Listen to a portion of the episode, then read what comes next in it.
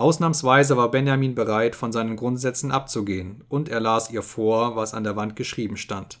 Es war nichts da als ein einziges Gebot, und das lautete Alle Tiere sind gleich, aber einige Tiere sind gleicher als die anderen.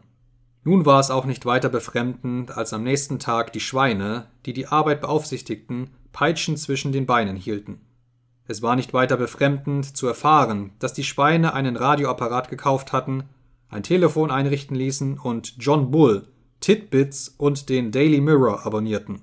Es war nicht befremdend, Napoleon, eine Pfeife im Rüssel, durch den Garten des Farmhauses schlendern zu sehen. Ja, auch nicht zu sehen, dass die Schweine Mr. Jones Kleider aus den Schränken holten und anzogen.